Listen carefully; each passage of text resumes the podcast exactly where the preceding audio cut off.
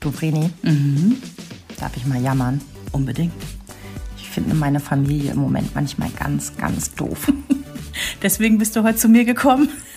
Es ist wirklich so. Die, ich meine, der Kleine ist ja jetzt auch eingeschult und ich kenne das ja noch von vor drei Jahren. Diese Einschulung, also diese Phase danach, die ist wirklich für die ganze Familie unglaublich anstrengend, weil da scheinbar über den Tag so viel Energie aufgestaut wird, die unbedingt abends zu Hause rausgelassen werden muss. Und es knallt und knattert im Moment an allen Ecken. Komm, ich mach dir erstmal einen Kaffee. Oh ja. Der Mama Talk. Der Podcast von Antenne Niedersachsen. Von Mamas für Mamas. So, und mit einem leckeren Kaffee, vielen Dank, Gerne. geht es in unsere neue Folge. Wir sind Verena Und Sabrina. Und heute ist unser Thema. Einzelkind versus Geschwisterkinder. Und das Thema liegt bei uns wirklich unglaublich auf der Ja. Hand. Denn, einmal kurz zusammengefasst, ich bin ein gebürtiges Einzelkind. Verena hat einen Bruder. Bei unseren Kindern ist es genau umgekehrt. Ich habe zwei Kinder bekommen. Verena hat, und da muss man es immer deutlich sagen, leider nur ein Kind, denn es war keine bewusste Lifestyle-Entscheidung bei dir. Und wir haben gesagt, wir müssen dieses Thema machen, weil in den 80 Millionen Podcasts, die wir schon zusammen aufgenommen haben, das immer so am Rande mal rauskam, dass ich sage, ja, ich habe ja nur eins und äh, gleichzeitig immer das Gefühl habe, ich muss die Begründung nachliefern, warum ich nur eins habe. Nein, es ist keine Lifestyle-Entscheidung gewesen, sondern es hat einfach nicht sollen sein. Und ich habe ja lange auch daran zu knabbern gehabt. Und das ist so oft immer wieder hochgespült worden bei unseren Themen, Ja. dass wir dachten, ey, das müssen wir mal thematisieren, weil ich natürlich schon dazu neige, permanent durch die Welt zu gehen und zu denken, so ein verdammter Bockmist, wir haben nur ein Kind und oh mein Gott, ähm, was haben wir ihm äh, damit für Steine in den Weg gelegt? Er ist unsozialer, kann nicht teilen, irgendwie, weiß ich nicht, ist sozial vielleicht inkompetenter und generell gelangweilter und ähm, auch später im Alter alleine. Hast du das Gefühl, das ist bei mir so? Pass auf, meine Idealvorstellung von Familien, die mehrere Kinder haben, wie bei euch zwei, ist Wochenende. Sonntagmorgens, die Eltern liegen noch im Bett, drehen sich noch mal eine Runde um und die Kinder sitzen quasi Hand in Hand am Tisch und spielen schon mal ein Brettspiel, bereiten das Frühstück vor, umarmen sich noch mal, sagen, wie lieb sie sich haben und wie schön es ist, dass sie einander haben. Ja, Genauso ist das bei uns. Alle vier Jahre einmal.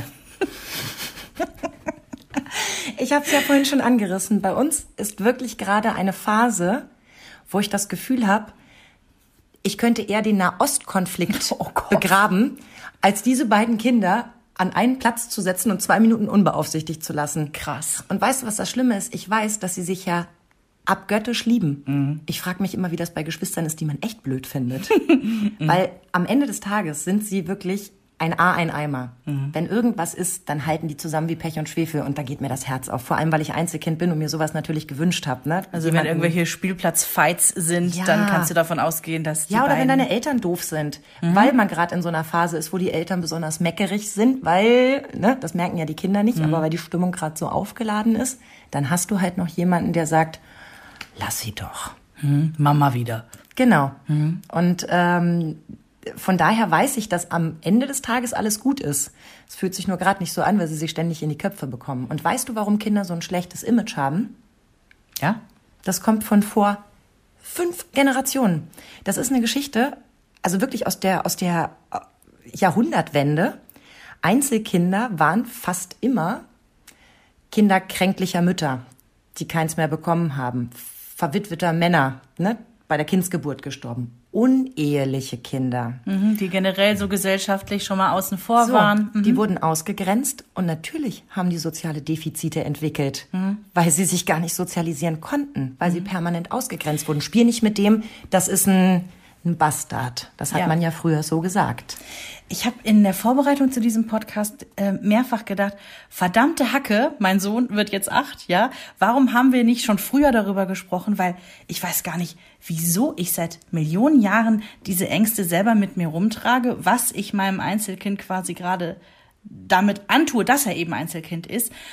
Bei der Recherche bin ich nämlich auch auf ganz viele wissenschaftliche Erkenntnisse gestoßen, wo ich dachte so, hups, Warum habe ich mir das nicht früher mal erzählen Es gibt lassen? massenhaft Berichte, es gibt ganze Bücher darüber, aber da siehst du auch mal, wie viele diese Frage umtreibt. Also ob nun bewusst entschieden oder unbewusst. Es kann ja auch sein, du bekommst mit deinem Mann ein Kind, ihr trennt euch. Ganz genau. Jahrelang kommt kein neuer Ja. Partner, es bleibt bei einem Ja. Kind.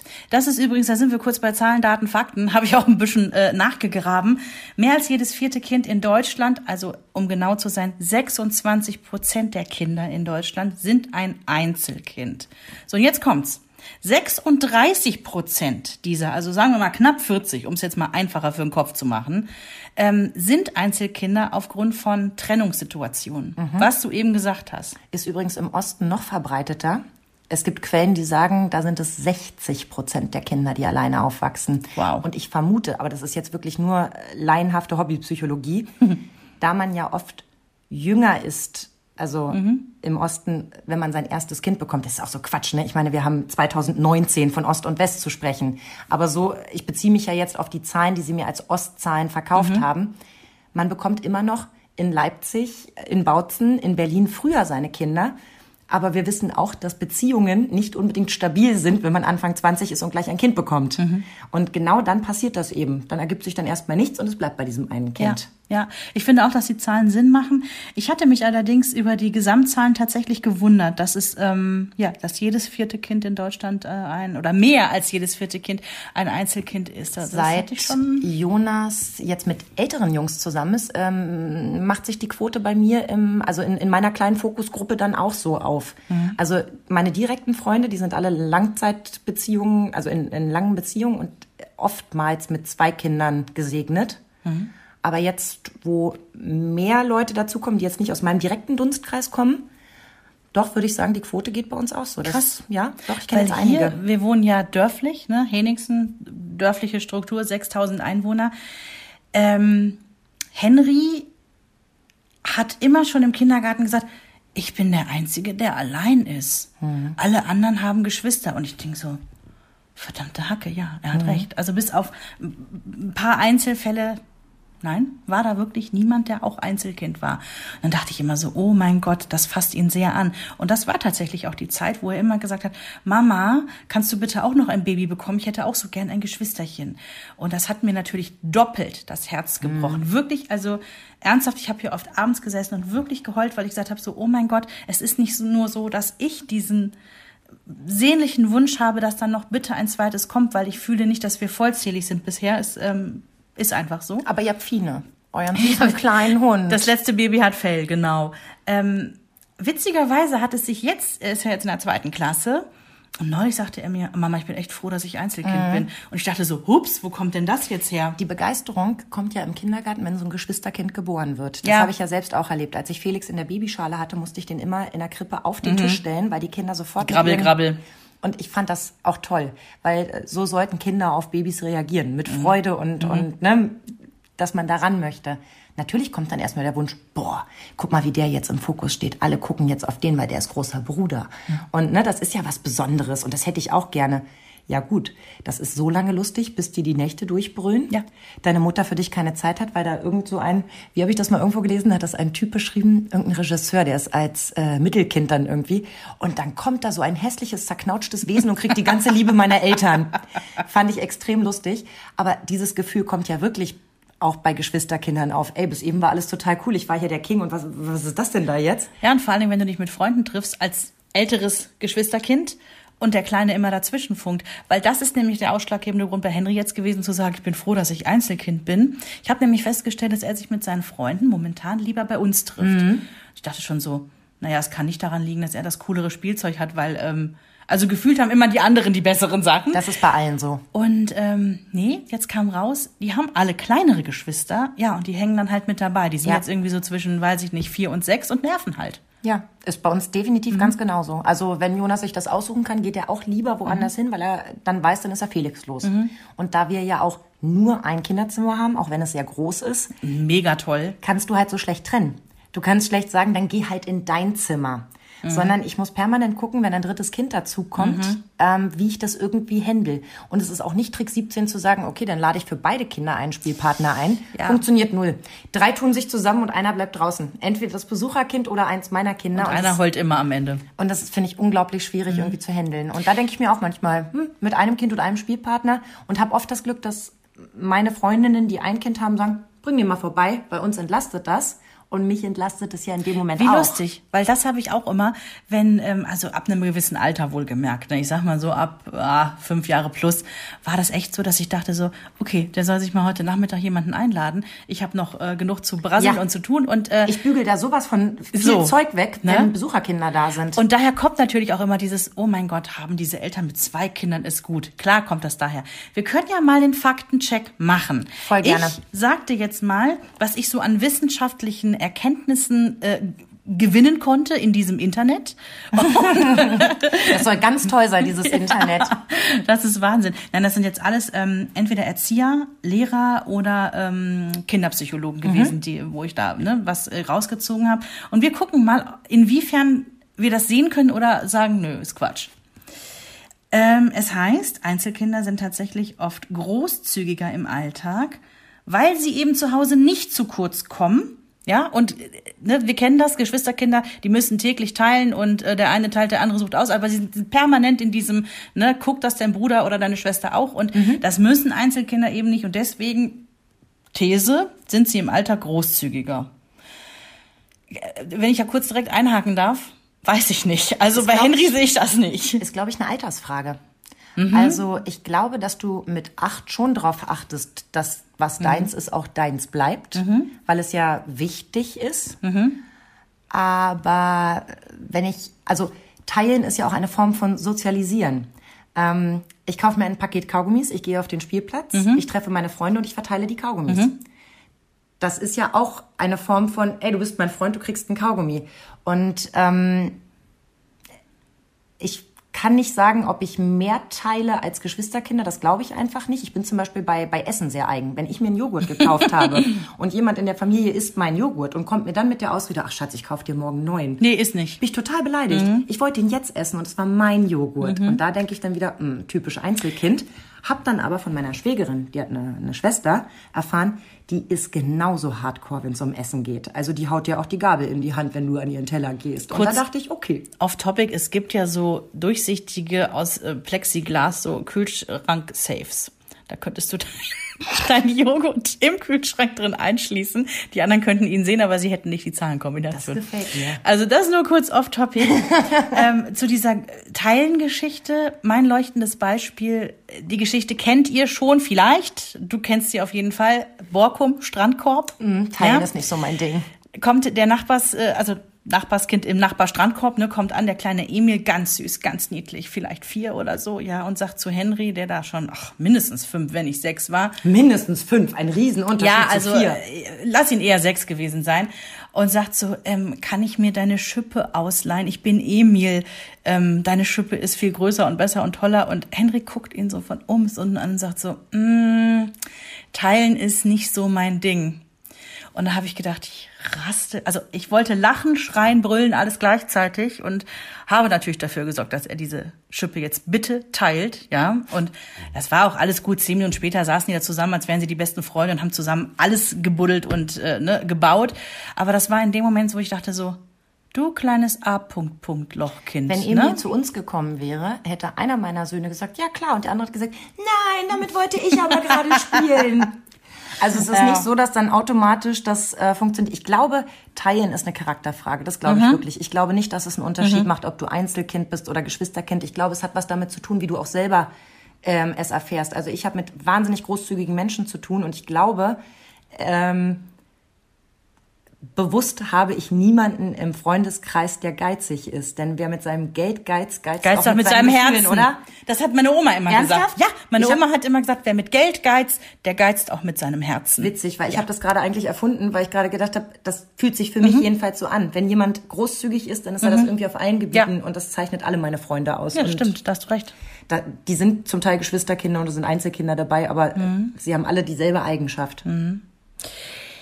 Nächste These ist, Einzelkinder sind kommunikativ und sozial kompetent. Ja. Weil sie eben Müssen. keinen Spielpartner per se haben, sondern Ja. sie müssen sie sich da draußen irgendwo suchen in dieser Welt. Und das ist so. Jedenfalls, wenn man so ein Typ ist wie ich. Also wenn man gut mit sich alleine spielen kann, das wird übrigens Einzelkindern ja auch gern nachgesagt, die könnten sich so unglaublich gut alleine beschäftigen, weil sie es ja so oft müssen. Fragt mal meine Mutter. Ihr könnt das Kopfschütteln nicht sehen, aber alleine beschäftigen konnte ich mich nie. Meine Oma ist schier wahnsinnig geworden. Äh, also wie oft ich zu hören gekriegt habe, meine Güte, jetzt beschäftige dich doch mal mit einem Puzzle oder irgendwas, weil ich das überhaupt nicht konnte. Ähm, habe ich mir immer jemanden gesucht, mit dem ich spielen kann, egal ob älter oder jünger. Und natürlich musste ich auf denjenigen zugehen. Ich konnte nicht warten, bis der kommt. Wird vermutlich auch eine Typfrage sein. Ich erinnere mich da an Henry. Der konnte sich wahnsinnig gut mit sich selber beschäftigen. Hatte, so ich sag mal, als er so drei war, wenig Bock auf andere Kinder. Weil das vielleicht zu wenig gewohnt war, ist er auch recht spät, hat er erst einen Krippenplatz bekommen. Und ich erinnere mich an ein Familienfest, wo tatsächlich andere Kinder da waren. Und er war irgendwas, ich weiß es nicht, mit Playmobil oder Duplo am Bauen und rief dann an den Tisch, wo die Erwachsenen noch Kuchen gefuttert haben. Er bräuchte jetzt wirklich dringend mal einen Erwachsenen zum Spielen. Also es war wie so ein verzweifelter Hilferuf, so, nehmt die Kinder weg, ich brauche jetzt mal einen Erwachsenen. Und ähm, ja, also was ich eigentlich sagen wollte, ist, dass äh, Henry halte ich für kommunikativ und streckenweise auch sozial. Wenn ich zu euch komme, quatscht er mir sofort Ja. eine Kante ans Bein. Und Ja. Du weißt genau, wie sehr ich das liebe, wie ich ihn jedes Mal feiere, wie du schon zu ihm sagst, Henry, ist gut jetzt. Du musst jetzt nicht noch eine Figur zeigen. Und ich immer sag, komm, bring es, bring es, erzähl mir was dazu. Weil der so Bock hat, mit mir sich zu beschäftigen. Und ähm, äh, klar, wenn man die Mutter ist, sieht man das immer anders. Aber ich als Außenstehende denke immer so, was ein cooler Typ. Ich komme rein und wir sind sofort im Gespräch. Ja, das macht er generell, auch wenn ich äh, mit ihm jetzt auf der Hunderunde unterwegs bin. Er grüßt jeden, weil er das bei mir gelernt hat. Hallo, wir, wir sagen Hallo, wir sagen Tschüss, wir sagen Bitte und Danke. Das ist mir ja ganz wichtig.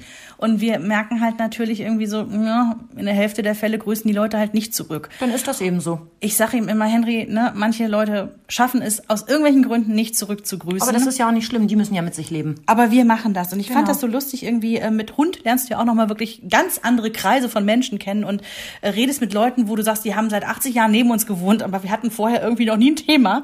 Und Henry quatscht denen auch immer eine Kante ans Bein. Das stimmt schon. Oh, unser Hund hat jetzt ein neues Hundefutter, ne? Gut, andererseits, die Kinder kommen halt auch ein bisschen nach uns, ne? Meinst du? ja. Dann Also können wir auch nicht direkt belegen oder widerlegen. nee, eben. Also aber ich glaube schon, dass da was dran ist, weil du musst ganz oft über deinen Schatten springen. Es geht gar nicht anders, wenn du was willst. Dann hatte ich immer Angst, dass mein Kind sich einsam fühlen könnte. Und zwar nicht nur jetzt als Kind, sondern vielleicht auch später, wenn er älter ist. Ne, wie du schon sagst, auch Pubertät und ähm, man steht irgendwie immer allein gegen die Eltern da. Dieses Vorurteil oder diese Angst kommt auch eher so aus dem, ist es 100 Jahre alt, dass das gegolten hat, denn heute sind die Kinder wahnsinnig früh sozialisiert durch Krippe, ja. Die gehen ja teilweise mit eins schon los oder streckenweise in Großstädten sogar, oh mein Gott, noch eher und kommen sehr, sehr früh in Kontakt mit anderen Kindern. Also Psychologen sagen, nein, diese Angst muss man sich nicht machen. Das ist Quatsch. Also es gab eine, eine Untersuchung, äh, die ich gelesen habe. Da ging es darum, ob Einzelkinder Einzelkinder bekommen. Ja, Das fand ich total spannend, die Frage, weil ich widerlege das ja schon. Und da stand, dass Einzelkinder, also sie könnten nicht belegen, dass die häufiger oder seltener Einzelkinder bekommen, aber statistisch gesehen würden sie oft oder öfter kinderlos bleiben. Und da habe ich meinen Mann angeguckt und habe gesagt, jetzt komme ich wieder mit der Hobbypsychologie. Das macht insofern Sinn. Bei mir war der Weg, ich habe meinen Mann ja unglaublich früh kennengelernt. Das war ein Ja. reiner Glücksfall. Also ich wollte ihn nicht. Das war gerade der völlig falsche Zeitpunkt. Ich wollte mich gerade selber finden und dann kommt da einer und sagt, ach, lass uns das doch zusammen machen. Und ich dachte, das ist irgendwie alles gerade blöd. wir haben das durchgezogen und wir sind sehr, sehr glücklich. Wir haben gerade elften Hochzeitstag gefeiert. Das ist alles ganz wunderbar. Danke. es war eine tolle Feier damals. Das hast du mir so schön, so schön geschrieben. Ähm, und dadurch bin ich ja quasi von meinen Eltern direkt in die nächste feste Beziehung gegangen. Das heißt, ich habe überhaupt gar keinen Verlust dazwischen gehabt, mal alleine zu sein. Wenn ich jetzt aber bei meinen Eltern ausgezogen wäre, hätte ein paar Jahre studiert, wäre mit Freunden losgezwitschert und so weiter, das hätte sich vielleicht keine Partnerschaft ergeben. Und du bist irgendwann so 27, willst du dir dann noch jemand ins Haus holen? Zumal du es ja auch gewohnt, also gar nicht so gewohnt bist, dass du ständig einen um dich rum hast. Früher deine Eltern, okay, aber du hast nicht Geschwister gehabt, die dir nicht von der Pelle gerückt sind oder sowas. Und da habe ich mich gefragt, ob da vielleicht ein bisschen was dran ist. Dass man, wenn man alleine ist und damit auch zufrieden ist, sagt, ach, ich brauche den ganzen Heckmeck dass gar nicht. er alles akzeptieren kann. Hm, Ich, ich, ich gehe damit, ich weiß es nicht, aber ich gehe da gedanklich mit. Wissen tue ich es auch nicht, aber ich fand es schon komisch, wenn sie das untersuchen, dass ihnen auffällt, ja, wir wissen nicht, ob sie ein oder zwei Kinder kriegen, aber wir wissen, viele von denen kriegen gar keine Kinder. Das fand ich schon komisch. Ich hatte noch eine Studie gelesen, ähm, wo es darum ging, ob Einzelkinder sich später anders sozial verhalten. Ich meine, das geht ja so ein bisschen in die gleiche Richtung. Und diese Studie kam zu dem Entschluss, nee, also Einzelkinder haben genauso viele soziale Kontakte, so viele enge Bindungen, sowohl zu Freunden, Kollegen als auch Familienmitgliedern, also Tante, Onkel und so mhm. weiter, wie äh, Geschwisterkinder. Und die Freundschaften sind oft intensiver, weil mehr reingesteckt wird. Also mhm. man sagt ja auch, gute Freunde sind wie Familie, die man sich mhm. ausgesucht hat. Und ja, zum einen habe ich natürlich das Glück, selber eine, eine gut funktionierende Familie zu haben, also mit meinem Mann und meinen beiden Söhnen. Ähm, und da schon sehr viel Rückhalt habe. Ich weiß aber, bei einem Schicksalsschlag kann ich dir eine Handvoll wirklich, wirklich guter Freunde aufzählen, inklusive dir, mhm. wo ich genau weiß, wenn irgendwas in meinem Leben passieren würde, das mich mhm. in meinen Grundfesten erschüttert, dann könnte ich hier sofort auf der Matte stehen, mhm. zu jeder Zeit. Und ich weiß nicht, ob es da einen Unterschied gibt zu Geschwistern. Ja, natürlich, uns fehlen, sag ich mal, die ersten 20 Jahre unseres Lebens, die wir uns nicht begleitet haben. Mhm. Aber die Intensität unserer Freundschaft in den letzten, du hattest es mal ausgerechnet, 15 Jahren oder was, mhm. oder 13 Jahren, ähm, da habe ich manchmal das Gefühl, gut, ich kann es nicht bewerten, aber dass es eine ähnliche Wertigkeit ja. hat. Äh, äh, ja, gehe ich auch mit. Aber klar, wenn was ist, kann ich das nicht auf deinen Schultern laden. Das ist bei Geschwistern was anderes, wenn unsere Eltern mhm. pflegebedürftig das werden. Das ist nämlich das Ding. Als mein Vater starb und der war ja auch vorher sehr lange krank, ähm, das hat mein Bruder und mich schon zusammengeschweißt. Und das ist auch einer dieser Geschichten gewesen, wo ich gedacht habe, Mist, Henry ist alleine. Was ist denn, wenn hier mhm. in dieser Familie mal was Schlimmes aber passiert? Guck, er ist alleine da. Ja, aber du würdest links von mir stehen, Bino würde rechts von mir ja. stehen und Britta und Bibit würden hinter mir stehen. Mhm.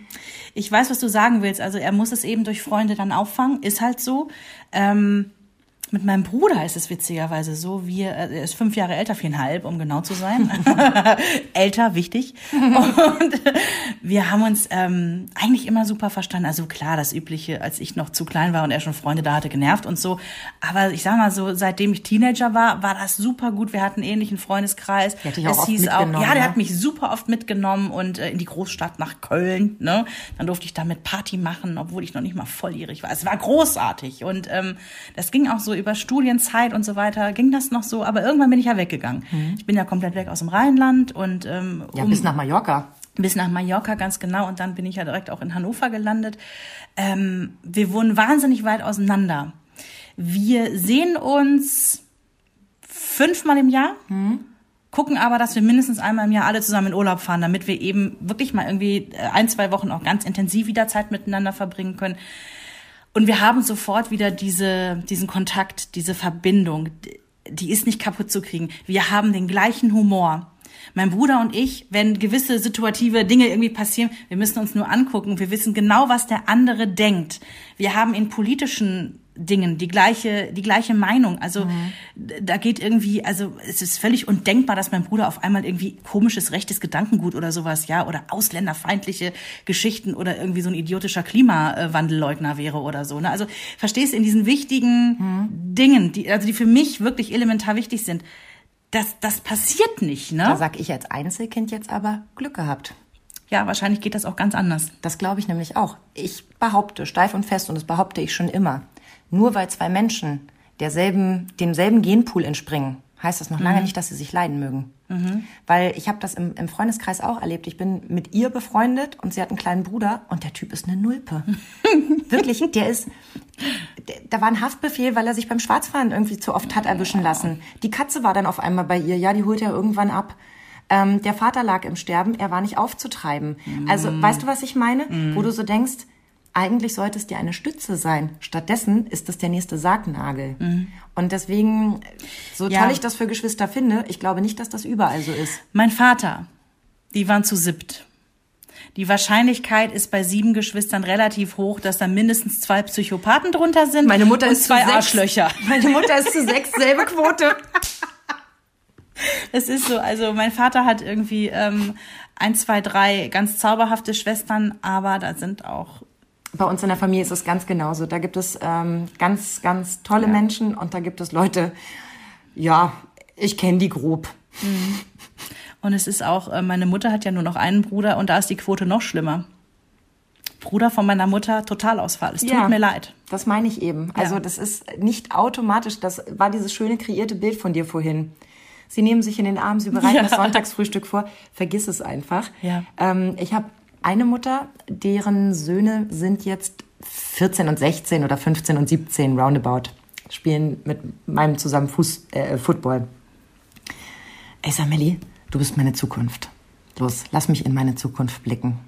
Und sie sagt, Sabrina, zwei Wochen Urlaub? Ja. Ihr sitzt beim Frühstück? Ja. Und da gibt es diesen einen Tag, an dem sie nicht streiten. Genieß ihn. Ich sage alles klar, ich weiß Bescheid. Ja. Und ich finde das beruhigend. Ganz ehrlich, ich habe mich gefreut, zum einen, dass sie so offen und ehrlich war und zum anderen, dass meine Vorstellung meiner Zukunft absolut korrekt ist. Das wird jetzt noch ein paar Jahre so gehen. Aber die haben sich fürs Leben. So. Und das ist eben äh, schon und so wie ein ich Ding. immer sage, solange ich das Gefühl habe, dass die im Kern wirklich sich abgöttisch lieben, dürfen die sich auch mal, ja, doof benehmen. Dazu übrigens eine tolle Zahl, die ich gefunden habe. Ja, her Das damit. darf man aber nicht Leuten erzählen, die ein zweites Kind möchten. Wenn ihr jetzt noch überlegt und unsicher seid, könntet ihr bitte mal so 15 bis 30 Sekunden vorspulen, weil das ist so fies. Okay, was damit? Wenn Kinder zwischen drei und sieben Jahre alt sind, Geschwisterkinder, Ja. ja, dann streiten die sich 3,5 Mal pro Stunde. No, ich dachte am Tag sagst du jetzt. Und ich gucke Christoph so an und wir beide nicken uns nur wissend zu. Fuck. Unsere sind sieben und neun mittlerweile und die Quote ist aktuell genau so. Scheiße. Wie gesagt, aktuell. Wir hatten Gott sei Dank auch schon bessere Phasen und es kommen auch wieder bessere. Daran hange ich mich hoch. Es wird noch besser. Hm. Geschwisterkinder zwischen zwei und vier Ja. streiten sich alle zehn Minuten Oh Gott. und es ist alles wahr.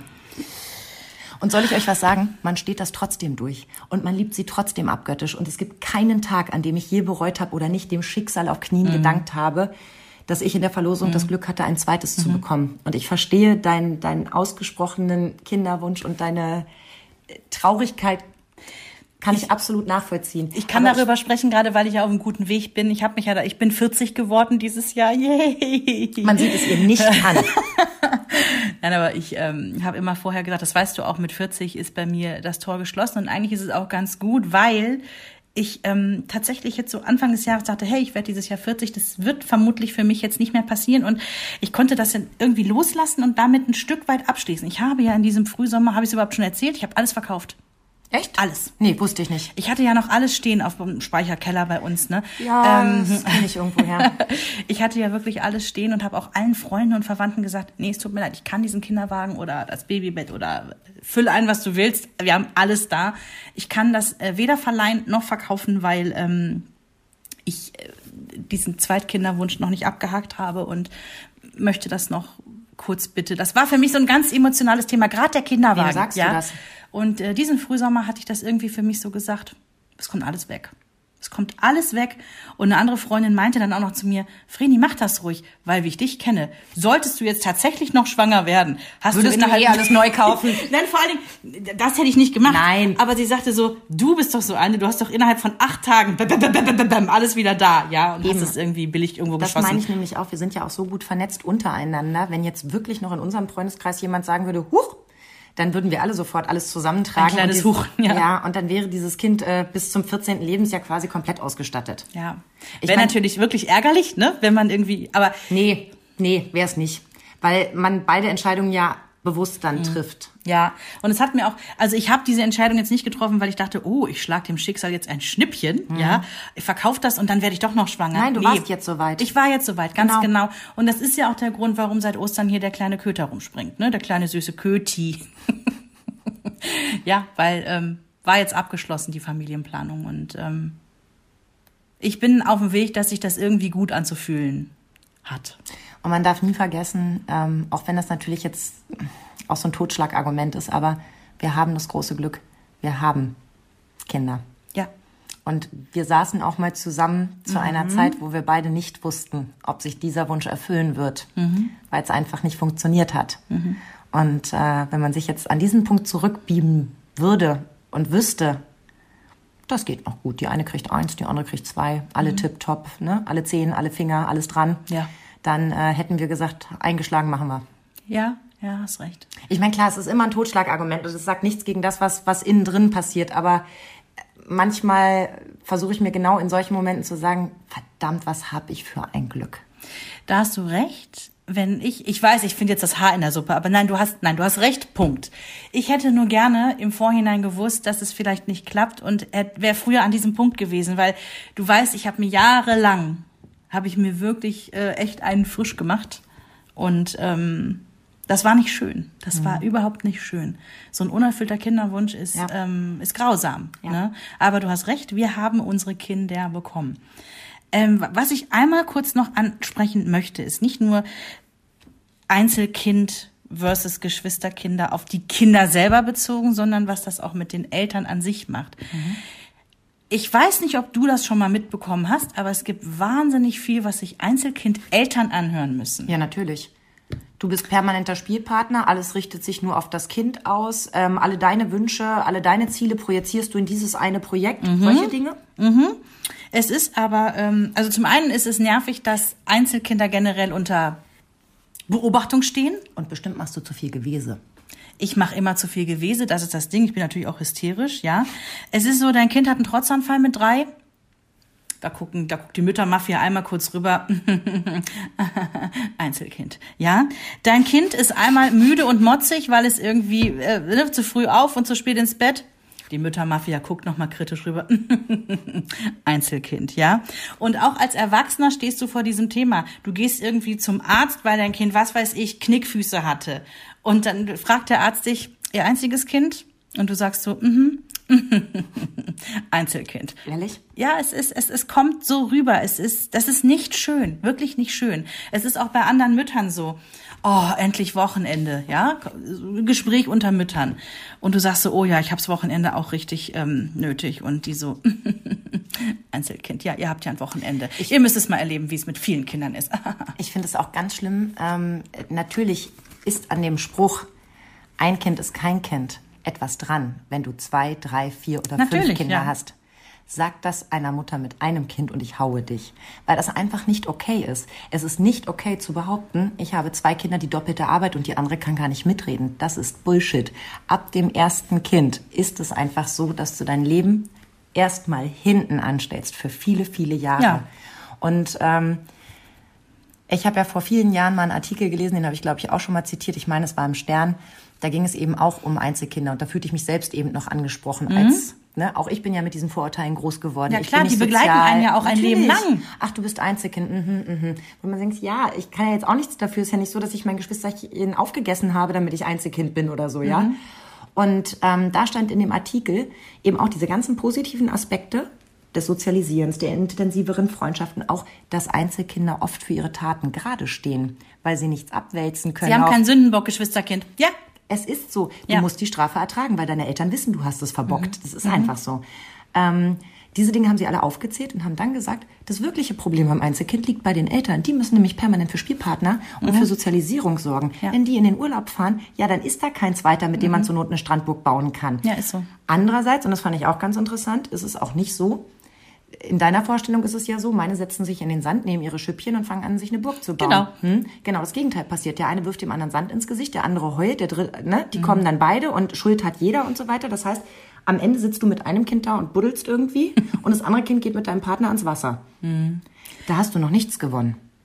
Sondern eigentlich wird's dann erst schön, entweder wenn sie sich doch entscheiden, okay, pff, ist jetzt kein besserer da, wir machen es doch miteinander, mhm. oder sie suchen sich ja. innerhalb des Strandes eben auch einen neuen Spielpartner und lassen ihren Bruder links mhm. liegen. Ich glaube, es ist wirklich interessant, was du vorhin gesagt hast, dass du dich auch noch angesprochen fühlst. Wann immer es um irgendwie Einzelkind immer. Äh, oder so ein Satz kommt, ah, typisch Einzelkind, ja. dass man sich angesprochen fühlt. Es war das ist jetzt ein bisschen düster, was ich erzähle, aber es ist wirklich so passiert. Ich hatte gerade Henry bekommen und ähm, beziehungsweise, nee, der war schon ein bisschen auf der Welt und es deutete sich so an, zweites Kind wird schwierig. Mhm. Und da hat sich einer aus unserer alten Schule, unser Alter, hat Suizid begangen. Hm, ich erinnere mich. Ja, das war ganz furchtbar, weil es auch ein guter Freund von mir gewesen ist und ähm, die Stimmen, die dazu von meinen alten Schulkameraden kamen, so weiß bei Facebook und man ist ja irgendwie noch vernetzt. Ja, typisch Einzelkind, oder? Ja, weil Was? er war Einzelkind und es kam tatsächlich aufgrund der Tatsache, dass er sich umgebracht hat, die Argumentation, ja, er war auch Einzelkind was? Und ich dachte mir so, das hat mich so angegriffen, weil ich dachte in dem Moment, ich wollte mein Baby schnappen und sagen so, oh mein Gott, du wirst vielleicht auch Einzelkind, bitte, bitte bleib seelisch heil, ja? Ey, das, also ich, So weit ist es äh, tatsächlich gegangen. Und um Gottes Willen, das vielleicht ja nicht er überall auch, so weit. Vielleicht war er ja auch tätowiert und hat sich deshalb das Leben genommen. Ja. Oder vielleicht war er Fahrradfahrer. Ja. Soll ja auch eine hohe Quote Oder hat, hat, Fahrradfahrern hat diese. Luft geatmet. Uh, also was für Ja. Idioten, oder? Ja. Und ich meine, ganz ehrlich, wo ist es dein Verdienst, dass du kein Einzelkind bist? Das ist ja Verdienst deiner Eltern. Also du hast dafür noch gar nichts gemacht. Mhm. Auch wenn es jetzt nicht so heftig sein muss, aber ich glaube, dieses Stigma, gerade in unserer Generation, ist tatsächlich so. Verrückt, oder? Ja. Und wie gesagt, obwohl ich weiß, dass ich viele von diesen Klischees nicht erfülle und das jetzt echt 37 Jahre lang beweise, fühle ich mich trotzdem, genau wie du sagst, Mhm. oft angegriffen, wenn es heißt, ja, okay, aber du bist ja auch Einzelkind. Also auch wenn, wenn dir jemand, irgendwie- wenn es um, um Mhm. Beziehungen geht oder sowas, ne, zu sagen, da stehe ich, ja, aber das kannst du auch nicht nachvollziehen, das, die sind ja Geschwister. Ja, stimmt. Aber dafür kann ich jetzt auch nicht direkt was. Ich kann nur im Mhm. Ja. Mhm. Rahmen meiner Möglichkeiten versuchen, als beste Freundin einen schwesterlichen Ersatz zu geben.